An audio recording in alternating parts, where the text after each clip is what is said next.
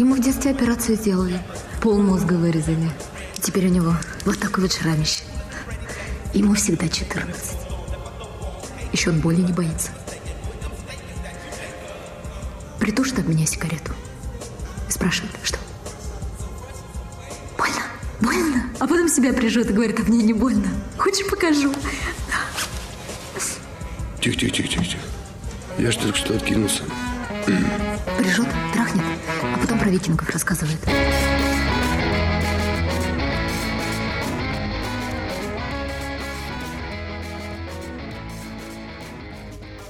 Всем привет!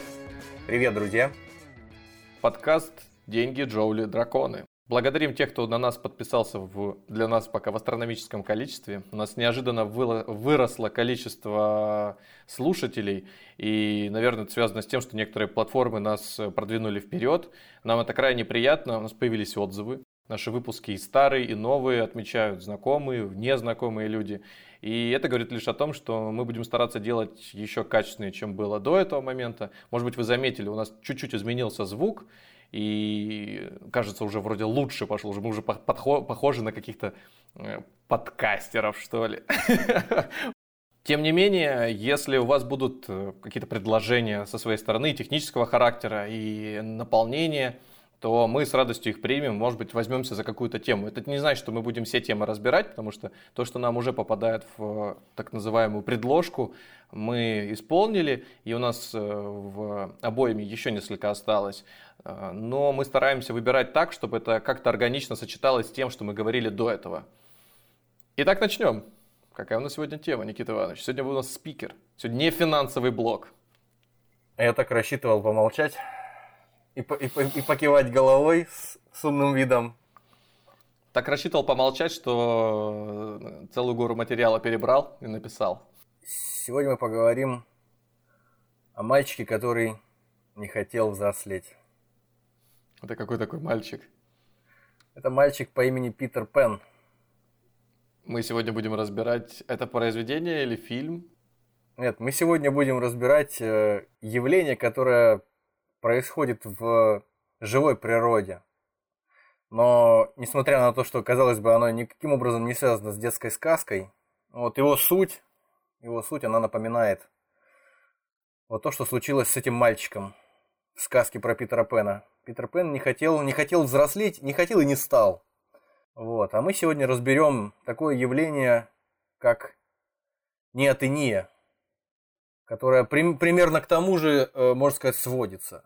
Питер Пен мимо меня прошел стороной, я вообще понятия не имею, что там происходит. Я единственное, что знаю, с какими-то пиратами он сражался. Выглядел похожим на Робин Гуда в зеленом каком-то наряде, по-моему, даже с первым в башке. На какого-то э, эльфа из э, ирландских мифов, что-нибудь такое. Или из английских. Ну, короче, вообще не очевидно, поэтому, да, действительно знаю, что он какой-то сверхинфантильный был, и главного героя да, мальчика... Питер Пен, он в детстве еще в раннем, чуть ли не на первой неделе э, после рождения, улетел в дымоход просто, улетел в дымоход от своих родственников, потому что решил, да, видал я ваше это взросление, и все, и полетел бунтовать. Я так понимаю, сегодня тема несколько серьезнее, чем приключения Питера Пена, да? Это точно, да.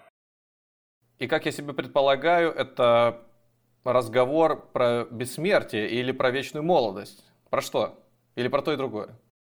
Ну, будем касаться и вечной молодости, и, если не бессмертия, то долгой жизни разли, различных животных, и, и не только животных. В общем, есть, есть определенные факторы биологические, эволюционные, которые влияют на, на животных и на различных так же, как и вот желание Питера Пена на самого Питера Пена. То есть они не дают им взрослеть своего рода, или они оставляют их э, незрелыми, но при этом позволяют им продолжать плодиться и размножаться, будучи еще личинками или младенцами. С той с точки зрения взрослых представителей этого же вида. А могу я себе так сформулировать, если мы говорим про неотению, да, все еще, вот, э, могу я себе это так объяснить, что это процесс, в ко- э, при котором ты постоянно находишься в, в молодом возрасте, например, э, как младенец или как подросток, или это чуть-чуть другая вещь, или как на уровне икры или эмбриона?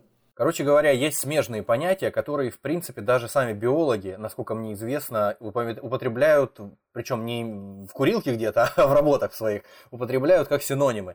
То есть есть э, педоморфоз, а есть неотения.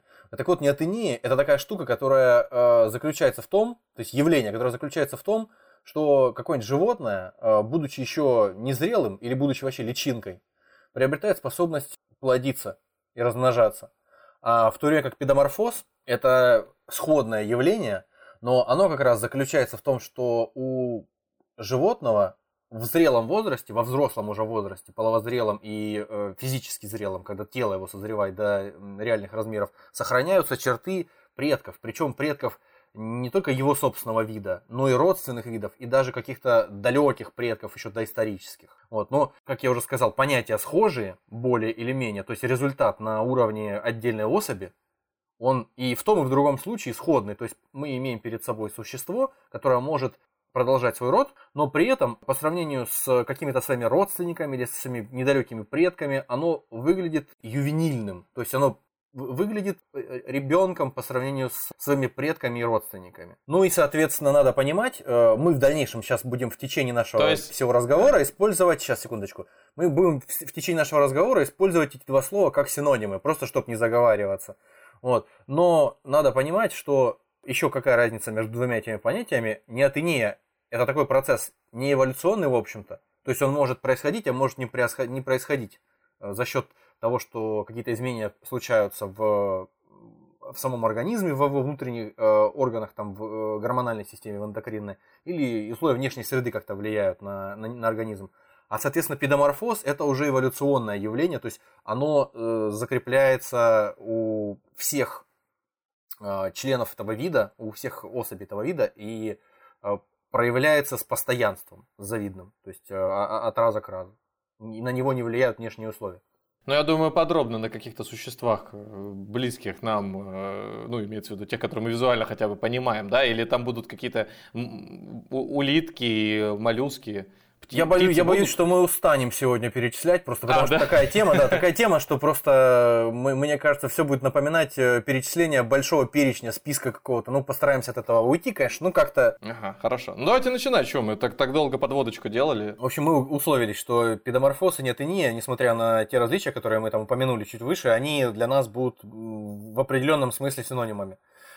Э, явления эволюционные, которые влияют на, на то, что животное в зрелом возрасте проявляет признаки, э, признаки э, свойственные скорее детям этого же вида или каким-то зародышам, личинкам, оно очень распространено, как выясняется. И, соответственно, очень большое влияние оказывает или теоретически могло бы оказывать. Опять же, у нас нет машины времени, мы не можем вернуться на 500 миллионов лет назад и посмотреть, со времен там, какого-нибудь кембрийского взрыва, э, так называемого, что, что там происходило по-настоящему и как в действительности происходила эволюция. Но есть э, очень авторитетные теории, которые э, достаточно точно объясняют то, то, что мы перед собой видим. Вот, соответственно, мы можем с, с большой уверенностью говорить о том, что эпидоморфоз и неотения, они прям вот э, во, во многих сферах э, биологи, на, на биологическую жизнь повлияли. Вот, ну что, ну, среди насекомых самый простой пример это тля. Э, у тли как раз вот э, проявляется неотения э, в этом отношении. Тля скорее неотеническое животное, она, причем не только какой-то отдельный вид, а многие тли, они имеют, они имеют способность приступать к размножению уже на стадии личинок. То есть они еще не, не закончили метаморфоз, ну как э, многие насекомые с полным превращением, так называемым, э, тля развивается, проходя через некоторые стадии. Вот не доходя до зрелой формы, тля начинает размножаться. То есть, э... а это, извините, а это не та история, не тот э, зверь, когда еще в неком утробе, в неком э, брюшке, да, уже потомство у существующего, у крупной особи, оно уже взрослым э, зарождается, уже может размножаться между собой. Это не вот ли случайно? Ну, тли, тли, тли, да, некоторые виды тлей не живородящие, действительно, да. То есть тли mm. порождают тлей именно, они, они яйца откладывают. Угу. То есть вот так. То есть, То есть она, но, она порождает но... уже, причем с новым потомством даже. Э, по-моему, да, опять же, некоторые, некоторые виды, да, действительно, такие, такие вещи бывают. Такая рекурсия получается. Тля, фаршированная тлями, каждая из которых наполнена кучей тли, э, ну и так далее. Ну, это скорее West, West Coast Customs какой-то. Да, да. Мы прокачали твою тлю, добавили тебе тлю, еще тлю. Экзибит хохочет и, и рассказывает, да, чтобы ты мог рожать тлю, пока твоя тля рожает тлю. Вот. То есть это позволяет э, начать э, размножаться раньше, э, это не атенический этот э, феномен, позволяет начать раньше размножаться и, соответственно, превзойти каких-то конкурентов, которые в той же, в той же экологической нише находятся. Угу. А в чем есть... преимущество? То, что они просто за счет того, что гибнут пачками, ну, то есть, ну, то есть появляется, появляется тля половым способом, размножаясь. То есть яйца оплодотворяются самцами, отложенные самками, и из них вылупляется тля. Этот ли они до, не дорастя до зрелой формы, не закончив свой метаморфоз, а, она зимует. И то есть э, пока она не становится способна, опять же, я как, рассказываю так, как я понимаю этот вопрос. Вопросов ко мне никаких. Вот. Э, тля, значит, э, должна перезимовать в таком состоянии незрелом, но не будучи способна еще на половое размножение, на откладывание яиц, она уже так называемым э, партеногенетическим способом при помощи партеногенеза, то есть бесполым размножением, добивает количество особей до нормального такого А-а-а. уровня еще. То есть это такое преимущество э, заблаговременного э, увеличения численности своей. А потом уже, когда заканчивается сезон, то есть наступает опять весна, вот эти все уже товарищи, которые бесполым образом понародились, они уже, соответственно, дорастают, какие-то из них дорастают, э, формируются в зрелых самцов, и вот уже, уже половое размножение э, дополнительно дощелкивает тех тлей, которые не успели народиться бесполым образом. Вот такая веселая, кар... веселая карусель. Вы сейчас дощелкнули, да, еще несколько особей тли? Я дощелкнул, да.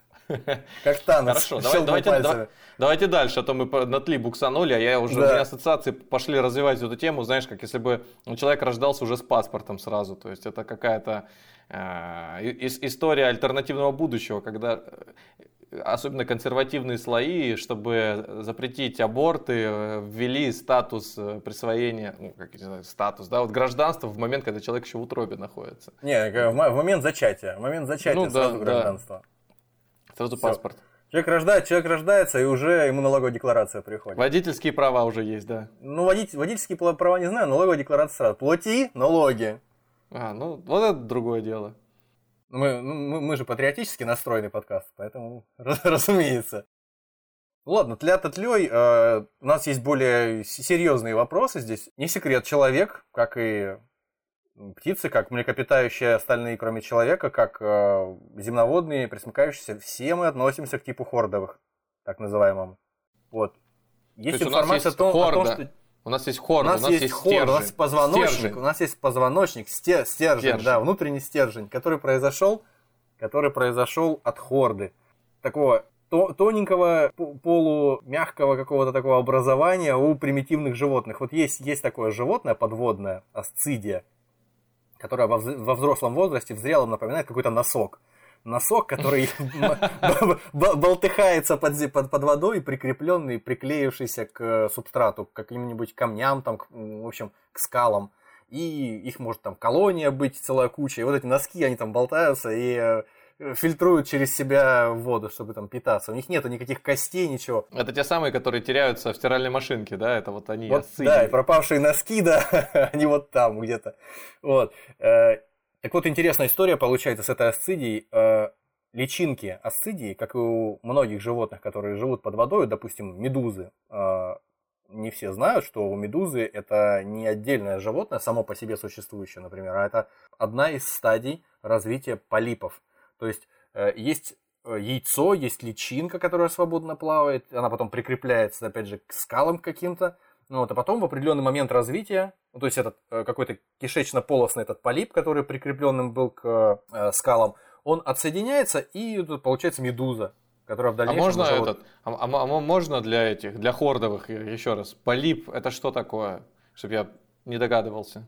Ну, короче, кишечно-полостное животное, э, такое, которое состоит из э, внешнего слоя и внутреннего. Э, опять же, такая трубка, такой, знаешь, вот э, как мы в Чехии с тобой были, вот эти трдельники. Вот этот трдельник только со щупальцами. Это щупальцами запихивает в себя все.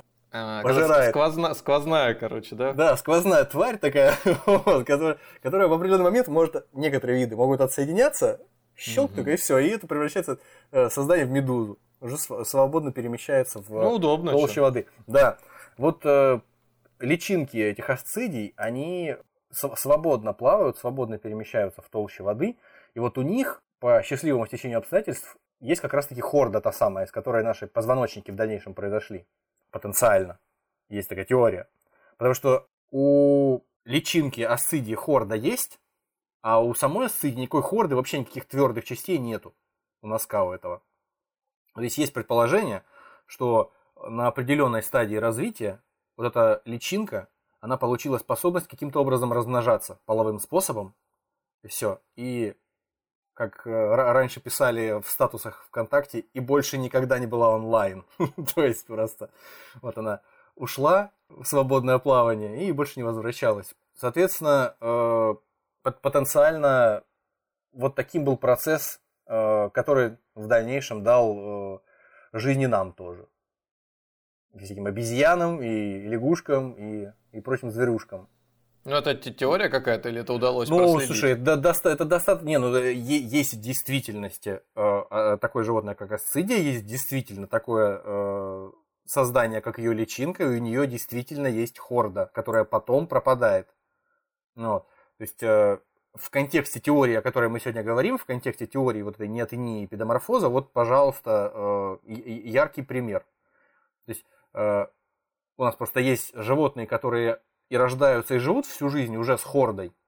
Это как бы промежуточная стадия между э, личинкой этой асцидии, потенциально, возможно, в какой-то момент переставшей превращаться в зрелых асцидий, и хорда, вернее, и позвоночными животными. То есть это ланцетник. Э, такой червяк, в общем, у которого внутри уже, Я уже какой-то... С радостью бы уже на каких-нибудь обезьян перешел или котиков, если есть возможность, чтобы меня полипы, ланцетники, хорды. Не то чтобы не то чтобы сказать, что не, не то чтобы сказать прям тяжеловато, но просто э, когда это часто не употребляешь в своем, а, в своем обиходе, то они кажутся максимально абстрактными, все эти определения. Поэтому я Слушай, переспросил. Медици, медицинский журнал Lancet, вот он происходит а, от, от, от, от, происходит от ножа хирургического, который тоже называется Lancet. А вот а Ланцелот? В, в, да, сейчас начнется. Ланцель Ланнистер, да. В общем, ланцет, соответственно, от ланцета происходит и ланцетник, потому что он похож на этот э, скальпель хирургический фактически. Mm-hmm. Небольшое животное такое, полупрозрачное, если не ошибаюсь, у которого тоже есть хорда внутри. Вот представь себе, что существует личинка асцидии с хордой внутри, которую она утрачивает в зрелой форме. А есть животное, которое с рождения до смерти является чем-то похожим на эту личинку асцидии. Угу. То есть э, хотя бы вот таким образом э, мы можем, э, ну не то что доказать, ну как бы подтвердить эту теорию тем, что у нас есть промежуточные формы, те самые промежуточные формы, которых креационисты так боятся, э, то есть э, в которые они не верят, за, за которые они все время цепляются, что мол, э, вы эволюционисты, покажите вы свои промежуточные формы нам. Раз вы такие что, умные. Что, что вы меня носком тычете? Или лезвием каким-то? Промежуточную форму покажите свою, а потом уже а не в интернете базарите, да? Да. Вот. А, так что вот, вот такая вот история с э, нашими потенциальными далекими предками. Ну хорошо, перейдем мы... к чему-нибудь более похожему на, на, на людей. К чему-нибудь, у кого есть череп, у кого есть лапки, что-нибудь такое, хвостик. Хвостик. Птицы.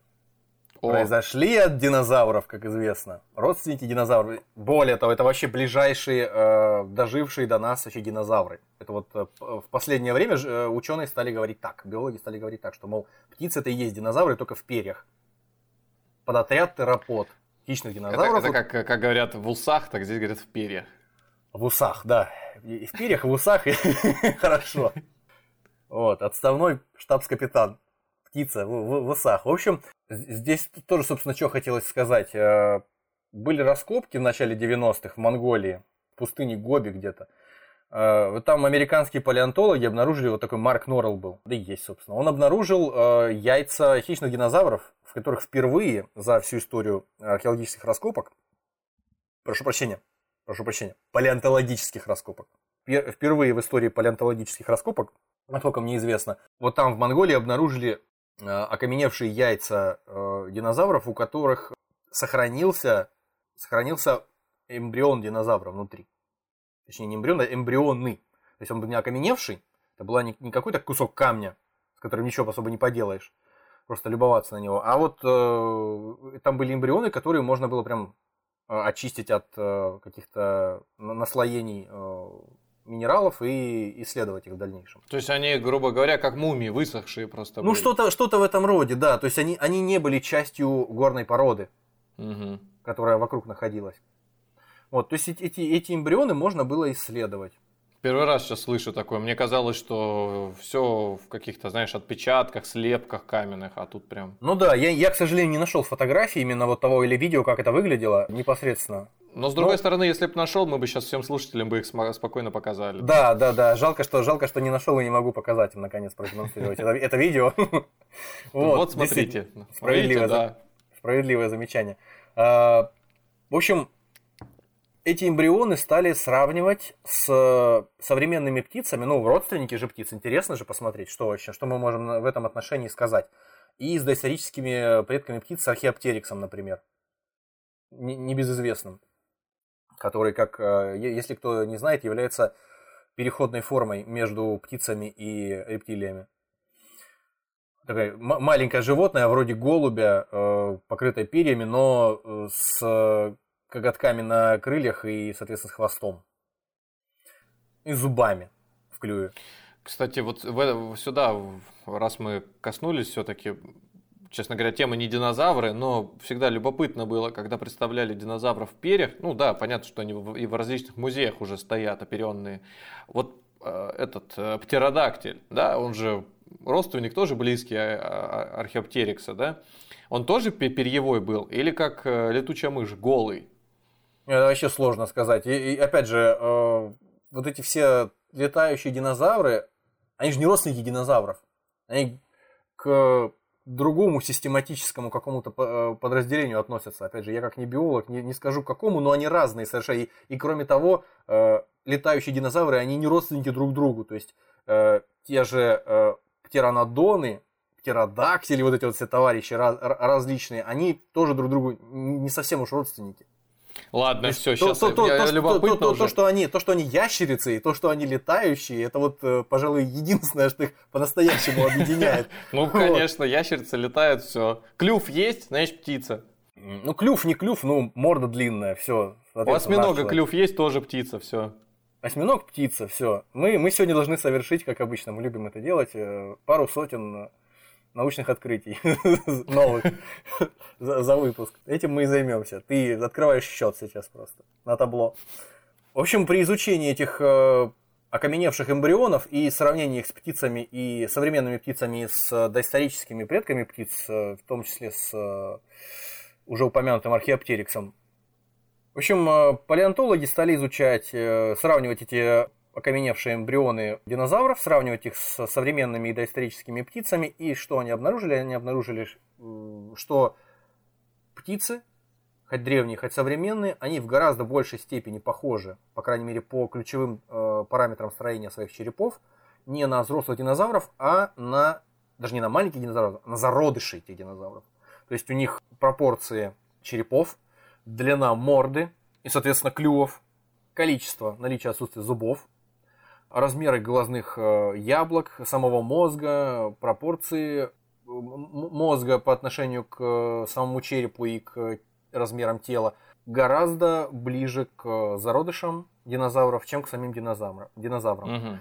что позволяет сделать допущение относительно того, что птицы являются э, в какой-то степени вот тоже неотеническими э, животными, которые происходят от таких вот инфантильных динозавров, которые на ранних стадиях развития тоже каким-то образом приобрели способность размножаться или наоборот сохранили в зрелом возрасте, ну то есть это либо нет ни, либо педоморфоз. То есть э, в зрелом возрасте сохранили черты, свойственные зародышам. А чем может быть обоснована такая такая, такая метаморфоза? А, ну, об этом, я думаю, мы в конце поговорим. Mm. То есть, чем, чем, это, чем это обусловлено, и, может быть, даже, даже дальше поговорим в процессе. Окей, okay, хорошо. Беседы есть, есть определенные причины, которые, в принципе, э, делают э, вот эти явления неотению педоморфозы довольно полезными для, для животных, которые подпадают под их действия. То есть не, неосознанно они э, совершают скорее благо для себя и для, для вида, и для, и для биологического разнообразия на планете в целом. А мы переходим к более совершенным животным, мы переходим к земноводным. Я думаю, много кто слышал о таком животном, как аксолотль. Это такая э, бледная, похожая на ящерицу тварь, с бледно-розовой кожей и торчащими наружу красными жабрами, такими как, как лапки, выпирающие из головы. Я их, обычно, я их обычно называл тритончики. Ну вот они, они и есть тритончики, только это не сами тритончики, а личинки этих тритончиков. А, есть, понятно. Это вот характерное животное, личинок которого мы вот знаем как аксолотли, это, насколько мне известно, это мексиканская амбистома. А, она как раз таки это сухопутная саламандра. Живет исключительно на суше. А вот ее размножение происходит в воде, она откладывает яйца и, соответственно, откладывает икру. И, соответственно, там развиваются эти личинки, которые превращаются в аксолотлей. Аксолотль сам по себе, если, опять же, кто не знает, то мы пройдемся по, по тому, что, что умеет и как выглядит аксолотль. В общем, как я уже сказал, аксолотль имеет бледную кожу, имеет улыбающуюся мордочку, такую стран, странные пропорции, которые делают его похожим на... Э, его, его мордочку делают похожей на постоянно улыбающий. Э, такое милое выражение лица, если можно так сказать. Вот. И аксолотль интересен тем, что вот он способен на личиночной стадии не превращаясь в зрелую саламандру, он способен начать размножаться. И причем только в конце 19 века, а как выясняется, э, установили, что он не отдельное животное, что он mm, просто личинка. Ну да. Вот, да, потому логично. что его, его нашли э, еще конкистадоры во времена великих географических открытий в Мексике. Соответственно, его знали и индейцы Центральной Америки, но они, э, опять же, тоже не имели понятия о том, что аксолотль это, это просто личинка другого животного. То есть я правильно понимаю, что э, вот есть, есть существо, да, вот есть тритончик, э, у него э, рождается еще там отпрыск, который ужасно похож на него, только выглядит как альбинос, полупрозрачный, с розовыми жабрами. И он в такой стадии, ну, у него рождается несколько отпрысков. Некоторые начинают развиваться, вырастают в такую же крупную особь, а некоторые продолжают свою жизнь вот в виде аксолотля. Да, это такая как раз история, вот связанная с неотенией, а не с педоморфозом. Э, то есть это не генетически обусловленные изменения, это изменения, которые могут э, происходить или не происходить. Я имею в виду метаморфозы в зрелую саламандру, которая угу. дышит легкими и не живет в воде. А, то есть это может происходить за счет изменения условий среды, или это может происходить это, то есть э, превращение во взрослую саламандру, или под действием гормонов. То есть эндокринная система э, аксолотли, она не вырабатывает, э, насколько мне известно, делом, дело идет здесь, разговор идет непосредственно о, об э, щитовидной железе. То есть э, тироксин или его аналог, гормон щитовидной железы, не вырабатывается в достаточной степени э, аксолотлем, ну, по, по той или иной причине, не позволяя ему превращаться в зрелую саламандру. А, и поэтому он может действительно а, продолжать плодиться, и его личинки тоже будут становиться такими же аксолотлями, уже а, в свою очередь имея возможность либо становиться зрелыми саламандрами, либо оставаться теми же самыми личинками аксолотлями. Все вариативно для них. Причем, если содержать аксолотля в аквариуме, в принципе, если проявить, ну, выполнить определенные условия, то можно превратить его прямо в домашних условиях, но не рекомендуется. Э, большая вероятность того, что он умрет просто. Потому что слишком, э, слишком тонкие, тонкая регулировка должна быть произведена условий. Если определенным образом понизить температуру воды, в которой он живет, и при помощи там, кормления или при помощи инъекции ввести ему э, тироксин, то при соблюдении всех необходимых условий он действительно превратится в зрелую саламандру. Угу. Что, и, что и произошло, кстати, во французском зоопарке, во французском зоологическом саду каком-то в конце 19 века, когда из Нового Света привезли, подарили несколько аксолотлей, соответственно, по описи аксолотли 6 штук. Вот, и какой-то какой зоолог э, Дюмериль приходит э, на утро как-то, там вместо них какие-то невзрачные ящерицы. Это что такое? Мы заплатили за аксолотлей, за роскошных э, каких-то диковинных животных, а тут какие-то ящерки.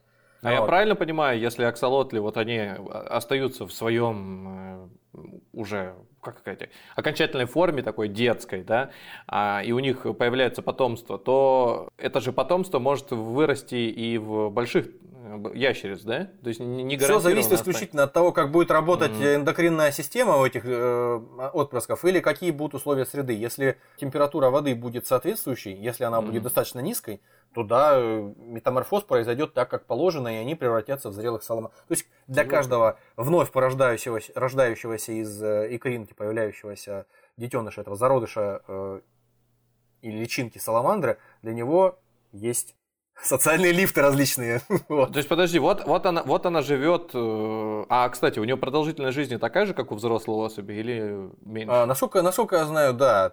Естественных каких-то врагов нет, э, еды много, то есть спокойно себе живет, никаких проблем.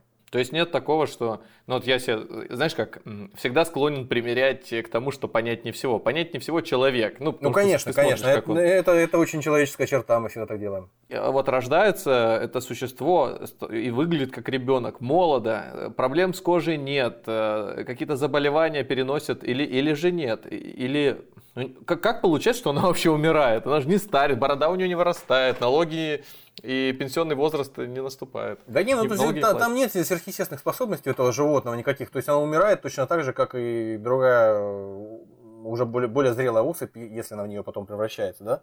Вот. Если личинка саламандры живет, ну, то есть вот этой вот самой амбистомы, живет в форме личинки до конца жизни, ну, то есть она умирает от старости, точно так же у нее генетически запрограммировано определенное количество лет, после которых она прогнозируемо умрет. То есть нет никакой вечной жизни для нее. Единственное, что, э, чем она интересна, так это тем, что у нее есть э, какая-то чертовски э, интенсивная регенеративная способность. То есть она, она может вообще много чего себе восстанавливать, всякие отрезанные руки, ноги, хвосты, глаза и куски мозга. То есть прям, прям вообще замечательно регенерирует. Вот, собственно говоря, да, ученые изучают как раз, ученые изучают, собственно говоря, биологи изучают как раз э, возможность использовать эти свойства для того, чтобы регенерацию людей ускорять, да, улучшать. Слава богу, что, слава богу, что мы отделили биологов от ученых, что биологи никакие не ученые, а просто я, эти. Я, я, я, я, я думаю, что э, оговорочку нужно покромсать.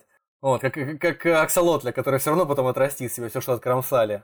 Вот. Интересно, с моей точки зрения, ремарка если кто читал э, Хроники Дюны Герберта, та, там есть такая технология у расы Тлейлаксу. Аксол, э, аксолотльчаны, или, по крайней мере, аксолотльчаны, я уже тоже давненько читал, они являются частью этой технологии. В общем, я думаю, 120% вероятности э, даю, что именно в честь аксолотля, в честь вот этих его способностей к регенерации э, названа эта технология по причине того, что суть технологии заключается в выращивании клонов погибших существ на основании генетического материала. В общем, какого-то куска сзади ноги. Аксолотль Чан, Аксолотль Кун. Аксолотль Сама, да. Аригато. Поехали дальше. Кроме обычных каких-то животных, ну, обычных, необычных, ну, достаточно скучных, с моей точки зрения, созданий, которые подвержены вот неотеническим и педоморфическим каким-то изменениям, существуют также вот какие-то просто супергерои или рок-звезды, мне кажется. Среди них, у среди нас, всех. Э, э, у нас, э, ты заметил, что у нас из выпуска в выпуск, если есть какая-то особенная, особенный представитель, не знаю, расы, какого-то вида, то всегда рок-н-ролльщик, всегда. То есть мы а, не говорим, да? что он да? рэпер, мы не говорим, что это Э, исполнитель электрон, там, допустим, какой-нибудь диджей или электронный музыки. Диджейня, да, да, да. Так вот, до этого мы говорили про каких-то обыденных животных, ничего особенного, сверхъестественного мы э, не увидели. Но да, действительно похожи, взрослые животные похожи на каких-то своих э, ископаемых предков, проявляют их черты или способны размножаться на личиночных стадиях. Единственное, что вот у аксолотля какая-то сверхъестественная регенерация. Ну, ну окей, хорошо. А сейчас мы, э, наверное, коснемся парочки э, зверей, которые в этом отношении прямо вот выделяются, как мне кажется. Опять же, наверняка что-то кто-то о них слышал, но тем не менее о них стоит упомянуть, потому что из песни слова не выкинешь, разговор именно, именно о таких, как они. Итак, тихоходка. Э, тихоходка такой маленький зверь, э, буквально там чуть больше миллиметра в длину, похожий, похожий на такую гусеницу с ножками. Гусеница с восемью ножками, маленькую такую, с четырьмя э, перепоночками, с четырьмя перегородочками. То есть такой, такая сосиска, которую перетянули ниткой в четырех местах. Mm. Она уже давно известна, еще с 18 века. Она очень, очень крутой зверь сам по себе, несмотря на то, что очень маленький, потому что да, даже там в, в интернете разошелся на мемы не так давно по причине своей сверхъестественной устойчивости ко всяким жестким средам окружающим. То есть конкретнее, если ее вывозили в, на космическую станцию международную, в открытый космос выводили, то есть она там в, в вакууме пребывала в космическом сутки там или что-то даже больше, и никаких проблем не испытывала от этого. Радиации облучали ее при помощи там, каких- каких-то устройств, облучали радиацией там буквально в тысячу раз превышающей нормы, допустимые там, для человека, буквально смертельно опасные для человека нормы превышает вот эта радиация, которая облучали тихоходку там, в тысячу раз, и никаких проблем. Тихоходка просто оборачивается, как Чак Норрис оборачивается, говорит, это твой лучший удар. И я, может быть, здесь сейчас э, глупость морожу, но вот мне казалось, что радиация, ну, если мы говорим, да, излучение, направлено Ну да, радиоактивное излучение. Вот, вот, вот стоит, стоит э, героически выпитив грудь человек, встречает удар радиации. У него, я так понимаю, потом последствия, которые наступают, связаны с тем, что частички, э, радиоактивные частицы изотопа, да, они выбивают, в том числе э, электроны с, с орбиталей со своих выбивают и э, да, нарушают на молекулярном, на атомном уровне нарушают целостность организма, скажем так. Насколько я знаю. А, а получается, что у тихоходки что, э, еще меньше эти частицы, то есть она как от футбольных мячей уворачивается от этих э, изотопов, и ничего с ней не происходит. К сожалению, это слишком сложно. К сожалению, это слишком сложный вопрос, чтобы ответить на, на, на него вот так с кондачка, тем более учитывая, что и, и, я не имею профильных знаний по этому вопросу. Я могу сказать только, что она это может. И это точно. А ты нет, она может, а ты нет. А ты нет. Сперва добейся а потом критикуй. Вот. Тихоходка еще звучит, как будто бы это самоходка. Ну, она просто очень медленно перемещается. Военная техника. Она очень, медленно перемещ... она очень медленно перемещается просто, кроме Какого всего она прочего. размера? Я же сказал, она чуть больше миллиметра в длину. Mm. Такая колбаска с, с восемью ножками, чуть больше миллиметра, там от полумиллиметра до полутора миллиметров, что-то в этом диапазоне. Ну, то, есть ее, то есть ее можно разглядеть на самом деле. Ну, Ты в общем, пальца приблизил. У, тебя, у тебя, если есть на экране монитора какой-то текст, вот как точка в конце mm-hmm. предложения, вот примерно вот такого размера, если даже не меньше. Тихоходку можно смело швырять в жидкий азот или жидкий гелий то есть там температура в минус 200, минус 270 градусов тоже не, не, не слишком для нее критично. В общем, за, замечательное животное. Опять же, только надо уточнить, что тихоходка в неблагоприятных условиях впадает в так называемый криптобиоз. То есть она обезвоживается максимально, практически полностью обезвоживается так. и мумифицируется у нее все процессы в теле, несмотря на то, что это какой-то полупрозрачный кусочек слизи, можно сказать. Криптобиоз – это состояние, в котором майнеры пребывают. Когда биткоин падает, вот. Да, они впадают в состояние криптобиоза полнейшего просто. Хорошо, хорошо. А, так вот, и вот именно в состоянии криптобиоза, вот такого полувысушенного состояния, то есть она, она ее некоторые, как ее первооткрыватель, господин Гетце в свое время, в 18 веке, сравнил ее, или назвал ее даже каким-то маленьким водяным медведем. Угу. Вот она тоже как, как медведь впадает в спячку э, зимой, когда еды мало, так и вот она во время неблагоприятных каких-то времен впадает в криптобиоз в этот, э, и вот именно в состоянии криптобиоза она способна вытворять все вот эти вот чудесные вещи, о которых мы сейчас говорили. Переносить все, все на свете просто. Удары судьбы.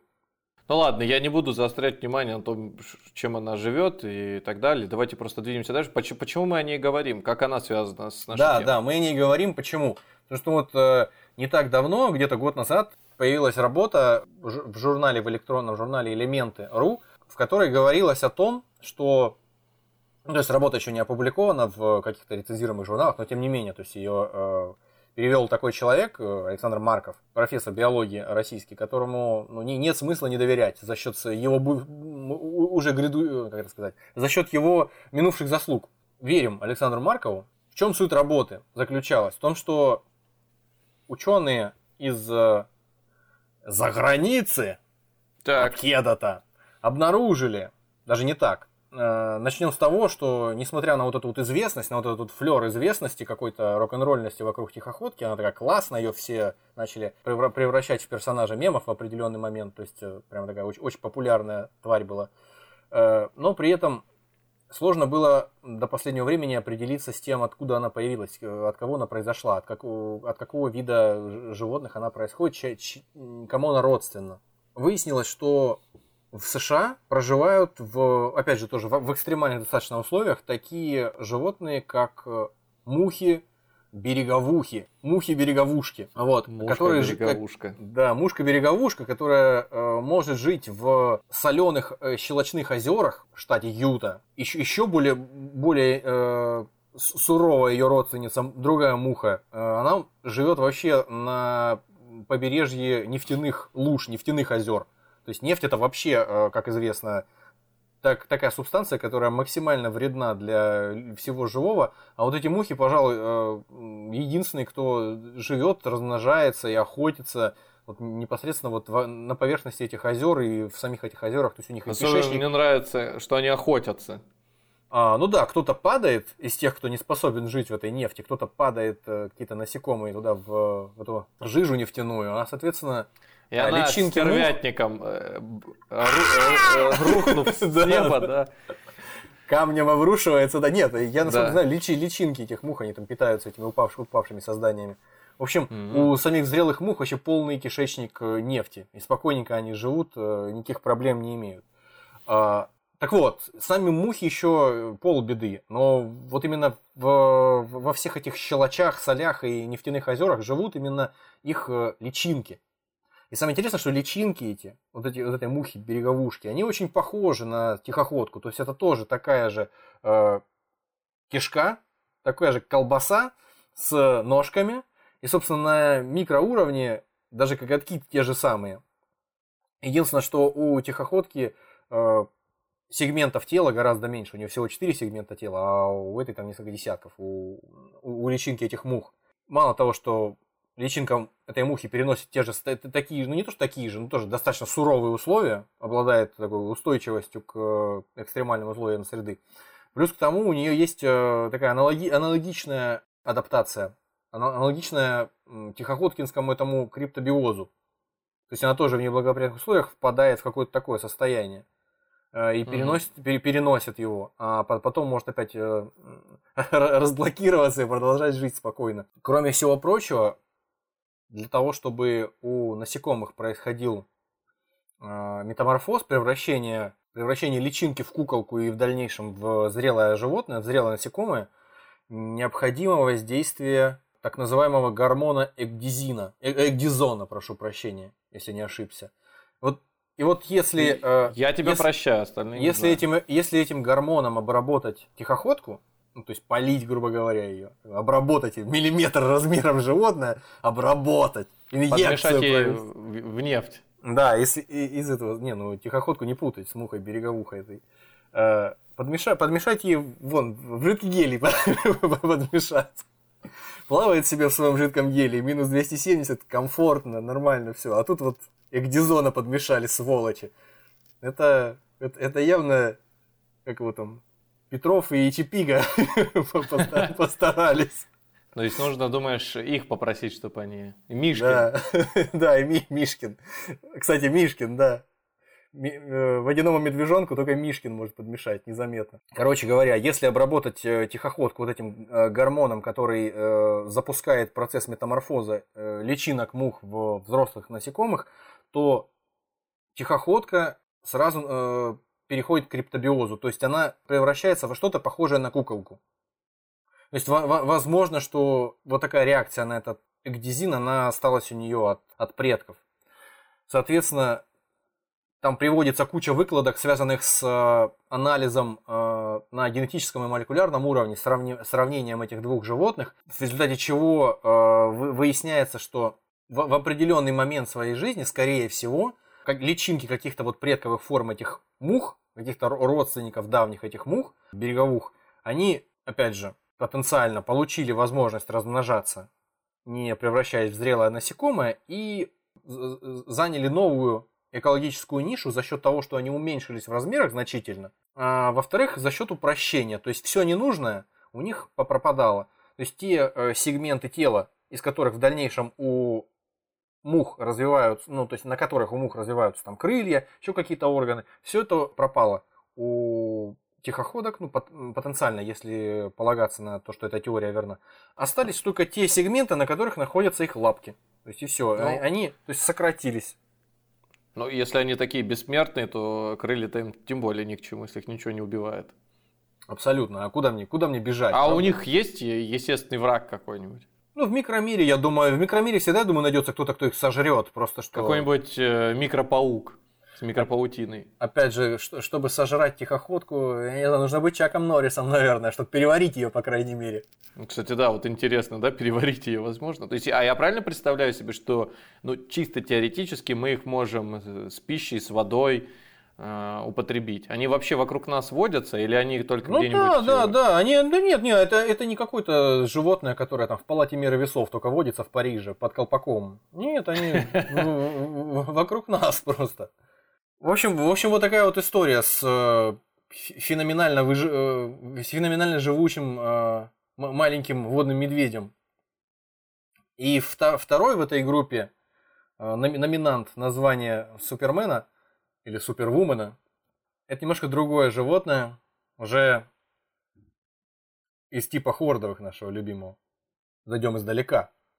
Был такой биохимик, генетик Джон Холден. Его как-то спросили о, о том, э, ну, то есть он в 19 веке уже начал свою профессиональную деятельность, в 20-м благополучно умер, но э, тем не менее, то есть э, еще в те времена большинство населения было достаточно религиозным. Я не говорю, что это плохо, я говорю просто, что сейчас этого меньше, как мне кажется, гораздо среди каких-то широких масс населения. Вот. И поэтому закономерным был вопрос, который задали э, какие-то теологи э, генетику. То есть, э, господин Холдейн, что вы считаете, вот, э, как, как вы думаете, как проявляется Творец вот, в живом мире? То есть, что вы видите, какие проявления Творца вы видите в окружающем вас биологическом мире? Что вы о нем можете сказать, потому что вы наблюдаете? А, исходя из того, что он натворил Я здесь этот Правильно понимаю, речь идет не о том, проявление Творца это все, что мы по сути наблюдаем. Наверное, не, не, не, более ж, конкретно ж, это живое, что-то живое. Следы, я думаю, речь, наверное, о следах. Короче, короче говоря, подходят к биологу э, да. Холдейну в 19 веке несколько монахов и говорят, слушай, Холдейн, скажи-ка нам, пожалуйста, ты такой вот генетик здесь, биохимик, а вот скажи-ка нам, что ты видишь такого, в, биоми... в биологическом мире, в живом мире, что можно было бы точно сказать о, о Боге. Вот что можно сказать о Боге, судя по тому, что он здесь натворил? Угу. Он говорит, знаете, монахи, говорит он, я думаю, что если что-то и можно сказать о Боге, так это то, что он немножко задвинут на жуках. Почему? После этого а вместе с монахами ахнула половина собора. Да, да, да, да, да. Плакала половина маршрутки, да, да, да. В общем, э, суть в чем была? В том, что э, во времена Холдейна еще не были открыты те многие виды жуков, которые открыты сейчас, вообще жесткокрылых, к которым относятся жуки. В его времена, а умер он, по-моему, в середине, во второй половине, там где-то в 60-х годах 20 века, уже тогда э, где-то порядка 40 процентов э, всех животных, как, ми, как минимум 40 процентов 40 процентов всех насекомых на планете, известных науке, составляли жуки. А учитывая, что насекомые это в принципе самый э, большой, насколько мне известно, тип э, животных в би биологии, в, в окружающей среде, то, соответственно, творец, который сотворил все живое, ну, по мнению некоторых людей, он жукам благоволил больше, чем кому бы то ни было. То есть можно иначе сказать, что э, Творец создал Адама и Еву, жуков, а для них в виде животных создал там, человека, рыб, птиц, ну то есть такое чтобы вторичное. Не скучно, чтобы не скучно было просто. Да. Чтобы скучно не было, чтобы они, да, Адам Жук не скучал. А некоторые, а некоторые себя переоценили из этих животных просто, да, и попутали, перепутали берега. Ладно. В общем, суть-то в чем? А, мне кажется, что если бы господин Холден чуть пожил подольше, уже не в 60-х умер, а там хотя бы до 80-х дотянул, он бы столкнулся с вот следующим героем нашего представления, и он бы, наверное, сказал, что если что-то и говорит о Боге, если можно, если можно что-то сказать о Боге, так это то, что он э, очень любит голых землекопов. И не, это не, не каких-то мужиков, которые копают землю с голым торсом. А, а, я, я имею в виду э, маленьких э, грызунов, которые живут в э, юго-восточной Африке. То есть в Сомали, в Эфиопии, в Кении. Честно говоря, сколько слышал голого землекопа название, ну и видел на картинках, мне никогда не приходило в голову их ассоциировать с голыми мужиками. Но Нет, ну я просто так сказал голый землекоп. Если кто-то не слышал, голый землекоп, и для них звучит, знаешь, там какие-то... Как в старом мультике советском про страну невыученных уроков. Там, когда этот самый... Вовка, или как его там называли, он там подходит вместе с говорящим котом, они подходят в стране этой невыученных уроков и стоят там два землекопа, один из которых э, Голый. Целик, целиком стоит с лопатой, а второй стоит до пояса, а выше пояса ничего нет у него. Вот эта половина голая у него, видимо. Голый землекоп это кто? Крыса такая. Это как крыса, да. Это, это крот, короче говоря, такой, да. Такой голый крот. Крот без шерсти. Тоже розовый. У нас все сегодня розовые, как аксолотль. Э, розоватый такой бесшерстный крот, у которого ни губ нет, ничего, у него зубы только. Его называют, ученые его называют сосиска с зубами. Потому что он, правда, 10 сантиметров длиной, что-то около того, э, весит там что-то несколько десятков, 20-30 ну, граммов весит, и, и все, и вот зубы у него на краю, на краю рожи, на краю морды. Больше, больше ничего о нем интересного так вот по внешности не скажешь. Вот. Но первое впечатление обманчивое. Что, опять же, если кому не вдомек, если кто не слышал, о голых землекопах еще. Голые землекопы в первую очередь чем интересны – так это тем, что они, в отличие от э, других грызунов и вообще, что не характерно для млекопитающих и вообще для позвоночных, они э, обладают эусоциальностью, так называемой. То есть они живут э, в обществе, как пчелы, или как осы, или как муравьи. У них но есть... мы же тоже в, в обществе живем. Ну, понятно, понятно. Но мы же тоже исключение, которого мы коснемся mm-hmm. позже. А правило, которое подтверждается этим исключением, гласит, что вот такая вот эосоциальность, она характерна скорее по большей части для насекомых. Mm. Вот. Ну, термиты, соответственно. Их там несколько сотен особей живут под землей, прогрызают себе вот этими самыми зубами, с вами пресловутыми, огромными, как у бобра, прогрызают себе ходы в земле, такой твердый песчаный э, глинистый грунт, высушенный. Они прогрызают эти ходы, в этих ходах у них там э, есть э, места, где, где они хранят своих там детенышей, где живет их самка, вернее, не сам, самка, прошу прощения, матка, потому что там, опять же, вот интересная история, там молодые особи самок, они вот как у пчелы ос, они не плодятся, они ухаживают за потомством, размножается там только королева-самка. Королева-матка. Главная землекопша? Аль, аль, альфа-самка, да, с которой, как говорит Роберт Сапольский, э, э, в определенный момент у всех остальных самок синхронизируются месячные. Потому что она самая, потому что она самая а, альфа из всех альф, и, и понюхав ее феромоны, а в случае э, голых землекопов, насколько мне известно, э, съев ее фекалии, вот эти вот э, молодые самки другие, они сразу начинают понимать, блин, я не знаю, что меня заставило сожрать эти фекалии, но я сейчас себя чувствую полный энтузиазма ухаживать за чужими детьми, а своих мне, в общем, совсем и не хочется. Вот какая-то такая идиотская история совершенно, но тем не менее... Мне, У меня прям нет желания какие-то ассоциации, параллели с человеком. Вот и не надо, я думаю. В общем, одним словом, вот такая вот интересная история. Живут они, делясь на касты, точно так же, как вот муравьи там или пчелы. У них есть... Брахмы, да? Да, бра... нет, не брахмы, а брахманы или брахманы. А, Шатри, вайши, шудры, да, и неприкасаемые, да. Э, это, это э, немножко из другой оперы. В общем, одним словом, у них есть э, те животные, которые копают ходы, те, которые добывают еду, те, которые защищают от э, змей, которые прокрадываются в этих ну, ходы. прям как насекомые, да. Только, фактически только да, фактически да. И, Интересно. соответственно, они живут так достаточно слаженно, защищают самоотверженно свою королеву-матку, которая, в принципе, в общем, вольготно себя чувствует и чертовски много порождает животных. То есть в неволе королева, эта матка, она способна, если не ошибаюсь, чуть ли не до тысячи э, порождать за год э, младенцев. Прям вообще, как икру их мечет. Совершенно удивительно даже вот в этом отношении. Вот, но интересно они не только этим для нас. В контексте нашего разговора, скорее даже не столько этим. Голый землекоп, что следует из его названия, он голый. Неотенические черты черты, присущие детенышам или даже зародышам, ну пусть, пусть будет детеныш, детенышам других грызунов, родственников этого землекопа. То есть они начинаются с того, что голый землекоп, он лишен волосяного покрова практически, кроме некоторых там редких волос, которые торчат, у него вибрисы скорее, которые помогают ему в темноте ориентироваться. Вот. Он слепой практически. Ну, во-первых, ему, конечно, под землей не нужны глаза, но глаза у него малюсенькие и практически ничего не видит. Вот, зато обоняние у него компенсирует с лихвой э, отсутствие э, зрения. Вот.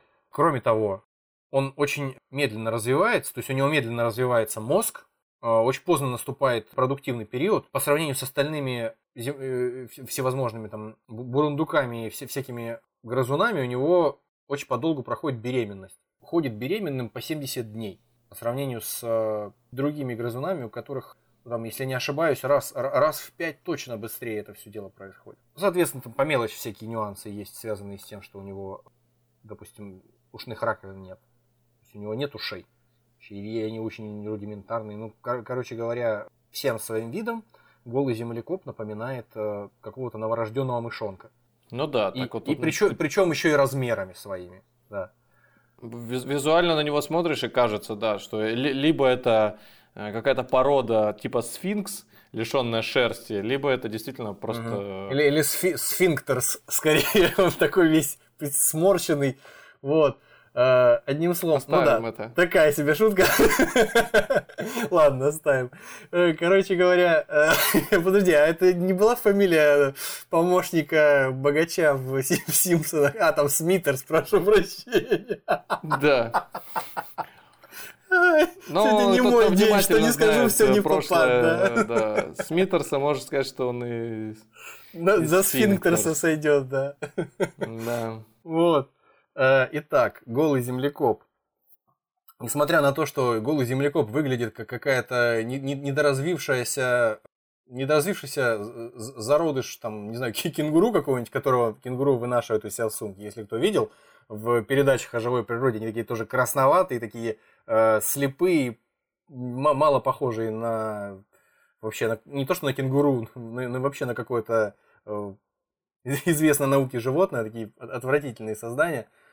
Вот. Но тем не менее, несмотря на свой неприглядный вид, голый землекоп, как и тихоходка, крутой парень. Голые землекопы, начнем с того, что они живут очень долго. По сравнению с э, тем, сколько живут э, остальные грызуны, голые землекопы вообще почти вечные что если всякие мыши лабораторные там живут э, по 2-3 года, то голый землекоп живет э, около 30 лет. И причем это не предел, по всей видимости, потому что голых землекопов стали исследовать в лабораторных условиях, наблюдать за ними не так давно. И поэтому это просто максимальное количество времени, которое смогли пронаблюдать э, за один раз. Вот то есть тот 30-летний э, землекоп, он, он еще не закончил эксперимент, продолжает жить. Нет, он умер, но просто суть в том, что, возможно, он до того, как его изловили, возможно, он еще лет 300 жил просто. Голые землекопы умирают чаще всего от э, ранений, полученных в схватках с, с какими-нибудь змеями, которые нападают на э, их э, колонию, либо с другими голыми землекопами. То есть, если самка, которая является королевой и маткой, умирает, то молодые самки